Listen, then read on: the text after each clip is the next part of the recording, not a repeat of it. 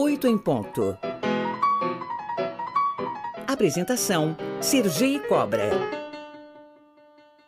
Às 8 horas e 31 minutos, aqui no 8 em Ponto, nós estamos recebendo o Christian Dunker, que é psicanalista, professor titular em psicanálise e psicopatologia do Instituto de Psicologia da USP.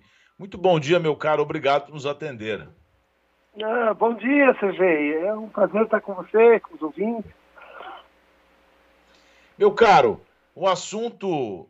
A gente fala aqui que nós temos uma sexta-feira lúdica, porque você sabe que o programa ele tem muita política, muita, muitos assuntos jurídicos. E na sexta-feira a gente reserva assim um pouco para falar um pouco da mente humana, das suas consequências. Mas a gente tem aqui uma pauta um pouco mais difícil hoje, sobre a uhum. qual você se vai se debruçar de maneira muito brilhante, como sempre. Mas esse ataque à faca na escola estadual aqui em São Paulo, é, a gente consegue identificar um comportamento violento dentro das escolas e de casa pior do que foi no passado? Como é que se avalia isso? Olha, acho que a gente está tendo um pouco mais de visibilidade para esses eventos. Né?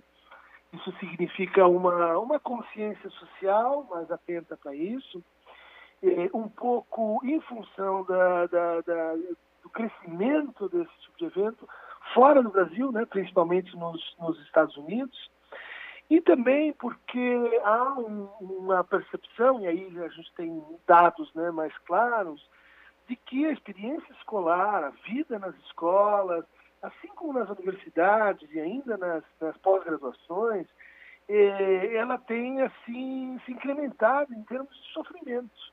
Né?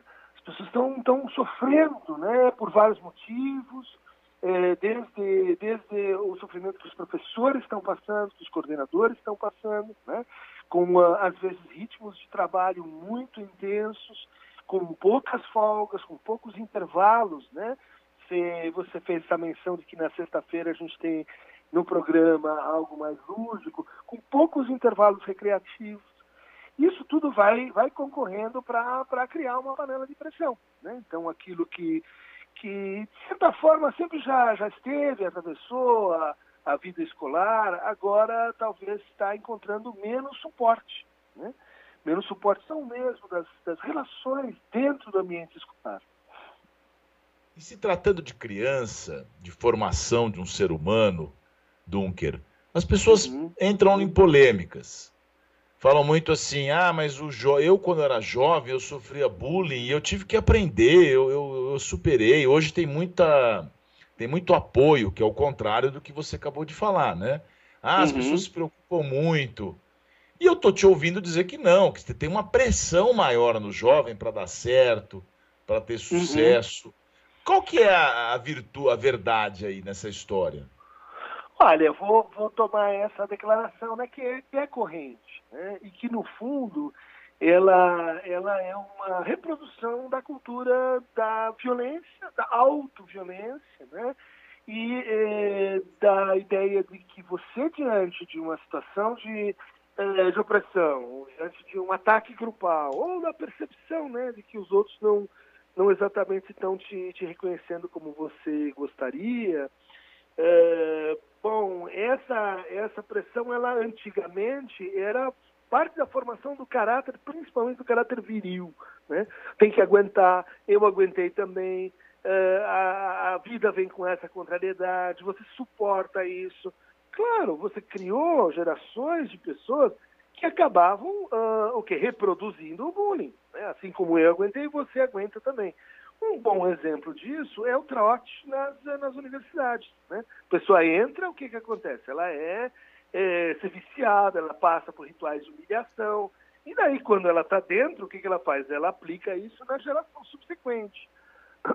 Talvez o que está acontecendo é que essa, essa cultura, vamos dizer assim, da, da virilidade violenta, uh, do aceita e depois repassa, está tá, tá se acelerando.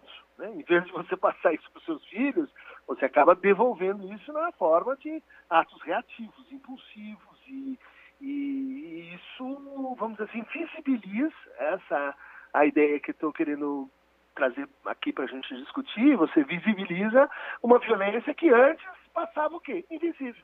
naturalizada. Mas, ah, é assim mesmo, será? aguenta, suporta. Uhum. Mas será, meu caro, que as pessoas no passado, elas aguentavam mesmo? No sentido de que a gente poderia não ter notícia, mas tinha suicídio, é, a gente tinha violência, talvez uma violência contra si mesmo. É, o mundo aumentou, tem muita gente, tem mais acesso a armas, enfim, é óbvio que a, que a violência como um todo aumentou. Mas acho que o modelo já estava errado, a gente está aprendendo a conviver com isso, mas a, a, a, situação já vem de bem antes, né? Essa história de que eu sou, eu fiquei bem na vida. Ficou nada, uhum. você não ficou bem. Olha, olha como você se comporta. Você ficou sequelado, né? Você ficou sequelado. Você, aquela violência está em você e bom, ela tende a reaparecer aqui e ali. Mas, por exemplo, algo que me parece assim, de certa forma sempre existiu, mas que está mais pronunciado de, de de tempos para cá é anorexia nas meninas e, e também a, automutilação, uh, cortar-se, uh, escarificação, ou seja, um voltar da violência mais, eh, vamos dizer assim, generalizado para si mesmo. É que é um pouco isso que você estava colocando antes, né? Uh, você forma, formava uma um, um caráter mais, uh, né, uma couraça mais assim, de, de, resistência, e agora você tem uma reação agressiva, violenta, que muitas vezes a gente volta para si. Né? Então aí tem os atos impulsivos, né? tem os atos de, de uh, agressividade contra si ou contra o outro. Né? E, bom, o que, que teria acontecido? Me parece que reduziram-se sim alguns mediadores, algumas situações que eram protetivas. Né? Desde eh, mais espaço eh, eh, entre as atividades escolares, né, até uma certa valorização da rede comunitária dentro das escolas. Você vai dizer, ah, é culpa do celular, é culpa. Não. seja lá por onde isso acontece, as pessoas estão se falando menos. Né? As pessoas estão, ah, ah, vamos dizer assim, sofrendo cyberbullying também. Então eu vou para a rede social e o que, que encontro lá? Mais violência, mais reatividade. Então aquilo que era um meio para eu tratar, né? A minha, o meu sofrimento acaba se tornando um multiplicador da individualização do sofrimento, o sentimento de vergonha e de culpa com relação a isso, que muitas vezes explode né, em, em reações uh, que você vai dizer assim, puxa, mas de onde está onde estava tudo isso? Né? Às 8 horas, 8 horas e 38 minutos, nós estamos conversando com o Christian Dunker, aqui no Oito em Ponto. Você falou da culpabilização dos outros, eh, de outros meios que possam levar a essa agressão ficar um pouco mais eh, rápida. Tem, tem rede social, tem o Twitter, tem os games, né? Tem games de guerra com uhum. matança de muita gente. O Paulo Saboia, nosso ouvinte, manda essa mensagem. Você acha que como é que um pai e uma mãe que está nos ouvindo agora deve se comportar diante do filho? Porque eu escuto muito isso, assim, ah, meu filho é meu amigo, até por eles sofrerem uma cachapã uhum. de violência dos pais deles, eles, eles querem, não, eu vou deixar, e, e dar o, o tablet para o menino é muito bom, né? Porque você consegue uhum. fazer suas coisas. Como é que deve ser regulado esse acesso? Ótima pergunta, Cobra, porque a, a gente tem uma primeira resposta, em geral ela é equivocada, imaginar assim que eu vou controlar isso controlando o acesso ao objeto. Então, ou eu dou o tablet, não dou o tablet, regulo uh, a extensão de uso, pode aqui, pode lá, tiro o, o, celular como uma espécie de punição. Ou seja, toda essa é, gramática de controle, ela é muito ineficiente para uh, tocar o ponto-chave nessa conversa, que é a mediação da tua relação com a violência. Por exemplo, é uma antiga discussão uh, se a gente devia ou não, uh, por exemplo, ter videogames com, com, uh, com cenários de guerra, ou expor adolescentes a, a, imagens violentas. E uns diziam, olha, isso é ruim porque a pessoa tende a imitar a agressividade. E outros diziam assim, isso é bom porque a pessoa tende a o quê?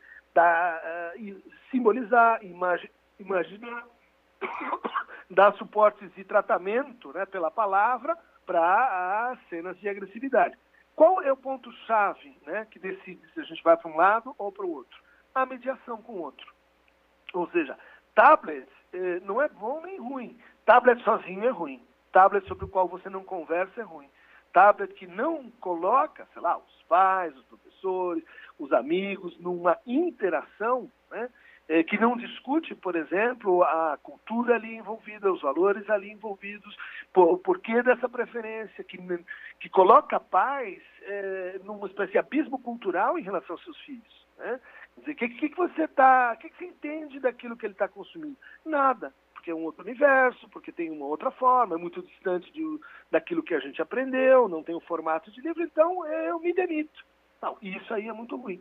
Né? Quer dizer, que exaltada, que tal conversar frequente e extensamente sobre o que se está frequentando, consumindo, uh, interagindo por meio digital. Isso se tornou assim mais e mais importante, mas pouco valorizado, pouco tematizado, né?